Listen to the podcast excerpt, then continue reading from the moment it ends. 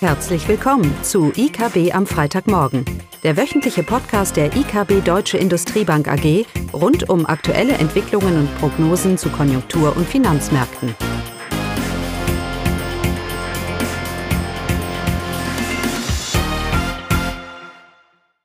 Willkommen zu IKB am Freitagmorgen, diesmal mit mir, Caroline Vogt.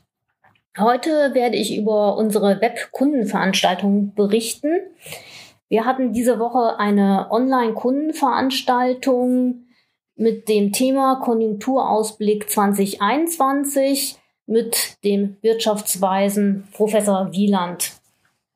Der Moderator, das war dann Klaus Bautnecht, der sich dann auch zurückhalten musste. Also es wurde über insbesondere über das Sachverständigengutachten, was ja aktuell rausgekommen ist, berichtet. Diese Veranstaltung werden Sie in Kürze auf unserem IKB-Blog dann auch abrufen können.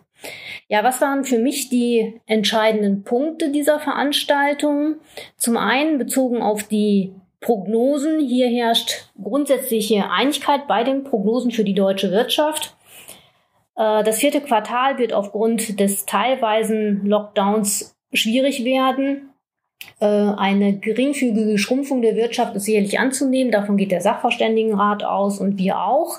Das erste Quartal 2021 wird dann noch schwierig verlaufen und nur ein Mini-Wachstum wahrscheinlich bringen. Aber das äh, hat Professor Wieland auch so bestätigt. Alles hängt vom Pandemieverlauf ab und der ist, das wissen Sie selber, schwer zu prognostizieren. Von daher auch die Forderung des Sachverständigenrates, die Pandemie überwinden und die langfristigen Herausforderungen im Blick behalten. Ja, da äh, ist natürlich spannend, was sind die langfristigen Herausforderungen? Und das wurde auch bei der Veranstaltung diskutiert. Äh, Im europäischen Kontext äh, ist das sicherlich die Problematik der Staatsschulden. International äh, ist es die Frage der Globalisierung. Was passiert mit der Globalisierung nach der Corona-Krise? Und die grundsätzlichen Herausforderungen Klimaschutz und Digitalis Digitalisierung, das sind natürlich Herausforderungen, die grundsätzlich bleiben, auch für die deutsche Wirtschaft. Bei der Digitalisierung ist äh, insbesondere auch der deutsche Staat gefordert, denn hier wurde durch Corona wurden doch äh, Schwächen offengelegt im Bildungssystem bei den Schulen, aber auch bei den Gesundheitsämtern, die ja äh, am Anfang ihre Corona-Zahlen an das RKI gefaxt haben. Ja, damit zu den Problemen der Staatsschulden in Europa. Das ist eng verbunden mit der Geldpolitik, haben wir ja auch schon des Öfteren diskutiert. Äh, die Geldpolitik muss Zinsen niedrig halten, damit die Schuldentragfähigkeit einiger Euro-Länder gesichert ist und sie weiteren Zugang zum Kapitalmarkt haben. Umgekehrt gilt es aber genauso. Die Staaten und auch hier die Eurozone als Ganzes ist gefragt, dieses Problem selber in den Griff zu bekommen, damit die EZB zu einer normaleren Geldpolitik, normaleren in Anführungsstrichen Geldpolitik zurückkehren kann. Interessant dabei auch, äh, die EZB ist mittlerweile der größte Einzelgläubiger der Mitgliedstaaten, auch in Deutschland im Übrigen. So, wie lassen sich jetzt Schuldenquoten zurückführen? Grundsätzlich bestehen da natürlich verschiedene Mittel. Das ist die Konsolidierung, Ausgabenkürzung beziehungsweise die Einnahmen erhöhen durch Steuererhöhung oder eben höheres Wachstum, also den Nenner, das BIP sozusagen erhöhen.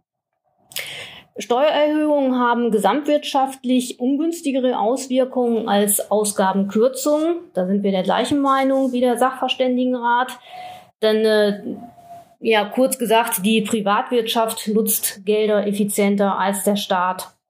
Daher sollte man eher dann auf Ausgabenkürzungen setzen, aber auch hier äh, können sich die Schuldenquoten äh, durchaus weiter erhöhen. Das äh, reine Sparen eines Staates in Krisenzeiten sich nachteilig auf das Wirtschaftswachstum Auswirkungen kann, auswirken kann und äh, damit den Effekt auf die Schuldenquote verschlimmert, Ja, das haben wir ja an der Euro-Schuldenkrise eindrucksvoll gesehen am Beispiel von, von Griechenland, die unter dem Druck der, der EU äh, diesen Konsolidierungsweg gehen mussten. Und dieses auch mittlerweile unter Volkswirten unstrittig und wurde auch durch verschiedene Studien bestätigt, dass sich hier doch äh, kurzfristig zumindestens äh, negative Effekte ergeben haben, die zu dem Zeitpunkt doch äh, stark unterschätzt wurden. Ja, was bleibt also, um die Schuldenquoten zu reduzieren? Es bleibt das Wirtschaftswachstum. Das Wirtschaftswachstum muss angestoßen werden, muss gefördert werden. Denn auch Inflation selber stellt sich im Allgemeinen ja auch nur bei guter Konjunktur ein. Es bleibt also Aufgabe des Staates, Rahmenbedingungen für Wachstum zu schaffen. Und dabei sollten die Staatsausgaben natürlich wachstumsfördernden, einen wachstumsfördernden, investiven Charakter haben. Zudem, und das ist auch ganz interessant gewesen, fordert der Sachverständigenrat äh, eine neue Regel. Äh, und zwar sollte das Ausgaben, sollte sich das Ausgabenwachstum am Potenzialwachstum orientieren, damit die Fiskalpolitik dann auch tatsächlich antizyklisch wirkt. Die ähm, bisherigen Maastricht-Regeln beachten den Konjunkturzyklus ja eher unzureichend. Und man hat festgestellt in der Vergangenheit, dass Fiskalpolitik vor allem in Europa häufig leider sehr äh, prozyklisch gewirkt hat. Aber es bleibt dabei, wir brauchen Wachstum, um Schuldenquoten zu stabilisieren. Das haben wir ja auch hier des Öfteren auch schon mal so diskutiert. In der anschließenden Diskussion gab es dann aber leider keine Antwort auf die Frage, äh, ob es nicht bereits Länder in der Eurozone gibt, Italien, Griechenland, die bereits eine gewisse Schwelle überschritten haben und bei denen eine Stabilisierung der Staatsschuldenquoten nicht mehr möglich ist. Ja, hierzu gab es dann auch keine Antwort von Professor Wieland, so dass äh, das ist uns glaube ich auch allen klar, dass Staatsschuldenproblem sicherlich noch ein Thema bleiben wird, mit dem wir uns länger beschäftigen werden zur Globalisierung, zu Handelsrestriktionen infolge des Corona Virus oder der Krise. Hier hat der Sachverständigenrat eine ganz klare Meinung, die wir auch teilen. Internationale Arbeitsteilung und Ko Kooperation sind in der aktuellen Situation und auch langfristig essentiell, gerade auch für die offene deutsche Volkswirtschaft also einem neuen Protektionismus infolge der Krise, sollte entschieden entgegengetreten werden. Diversifizierung ist nach wie vor wichtig. Das gilt vor allem in Krisen. Zwar wurde ja gerade in der Corona-Krise die vermeintliche Abhängigkeit der, der deutschen Wirtschaft von China hinsichtlich medizinischer Produkte kritisiert. Das mag ja auch in Teilen tatsächlich so gewesen sein.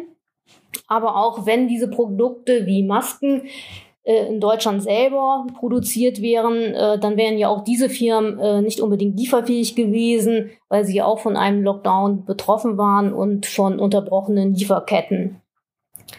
Zudem handelt es sich eben bei Corona um eine weltweite Krise, wo eben Lieferketten nun einmal unterbrochen waren.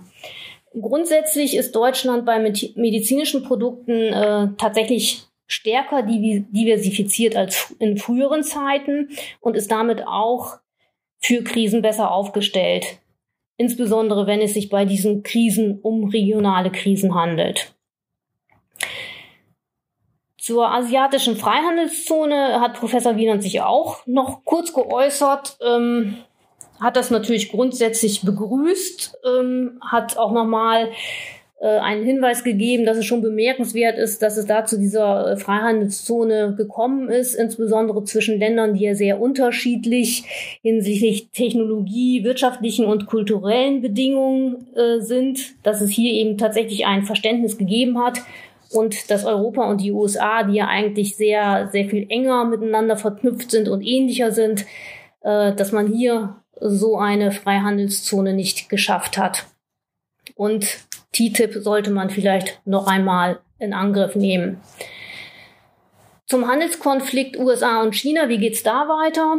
Da sagte er, das ist grundsätzlicher Natur, da sind wir auch der Meinung, da wird sich vielleicht der Ton ändern, aber die grundsätzliche Haltung wird sich hier nicht ändern. Biden wird eher auf multinationale Abkommen setzen und hier wird es dann für Europa schwer sein, sich da rauszuhalten aus diesem Konflikt. Das bisherige, doch sehr bequeme Abtauchen äh, wird dann sicherlich in Zukunft schwerer werden. Zur Klimapolitik ein ganz anderes Thema. Das ist auch durch äh, Corona sicherlich in den Hintergrund geraten. Aber der damit einhergehende Strukturwandel bleibt eine entscheidende Herausforderung für die deutsche Wirtschaft, bietet auch nach Ansicht des Sachverständigenrates durchaus Chancen. Ja, Klimapolitik in Deutschland, das ist ein wirklich komplexes Thema, wenn man sich damit beschäftigt und äh, das tun wir ja auch.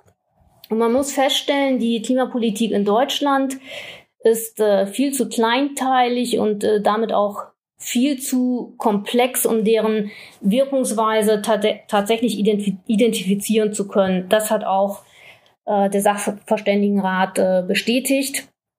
Es ist auch schwierig zu beurteilen, ob tatsächlich Anreize geschaffen werden, die, die womöglich im Endeffekt sogar äh, klimaschädlich sein können. Also es gibt äh, auf europäischer Ebene den EU-Zertifikatehandel, der noch nicht richtig greift. In Deutschland gibt es die EEG-Umlage. Seit 2019 gibt es äh, ein Klimaschutzprogramm 2030 mit dem Ziel der Klimaneutralität bis 2050. Dieses Programm umfasst neben der schrittweisen Reduktion des CO2-Ausstoßes auf Sektorebene noch eine Vielzahl von Einzelmaßnahmen wie Kaufprämien für E-Autos, äh, Steuerförderung für Gebäudesanierung und, und, und, und.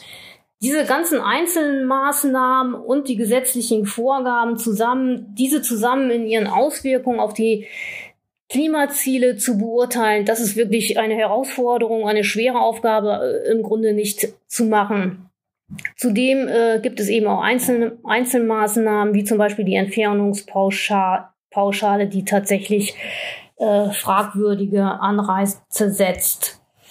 Vor diesem Hintergrund plädiert der Sachverständigenrat richtigerweise für eine marktorientierte Lösung in Form einer sektorübergreifenden CO2-Bepreisung die auch mit der europäischen äh, Lösung im Einklang gebracht werden sollte. Das ist natürlich auch eine Voraussetzung.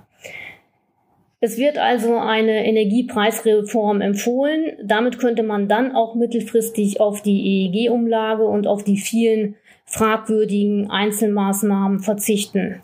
Das ist sicherlich eine nachvollziehbare Forderung, die wir natürlich auch grundsätzlich unterstützen aber politisch ist das sicherlich aktuell schwer umsetzbar. Klimapolitik wird in Zukunft eine enorme Herausforderung für die deutsche Wirtschaft werden, auch im internationalen Kontext im Hinblick auf die Wettbewerbsfähigkeit der deutschen Wirtschaft. Ja, das war ein kurzer, schneller Überblick zu unserer Veranstaltung. Wie gesagt, die gesamte ganze Veranstaltung können Sie dann in Kürze auf unserem Blog sehen. Damit dann wie immer ein schönes Wochenende. Das war das wöchentliche IKB am Freitagmorgen. Sie wollen immer über neue Ausgaben informiert bleiben?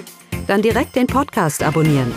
Oder besuchen Sie uns unter www.ikb-blog.de slash podcast.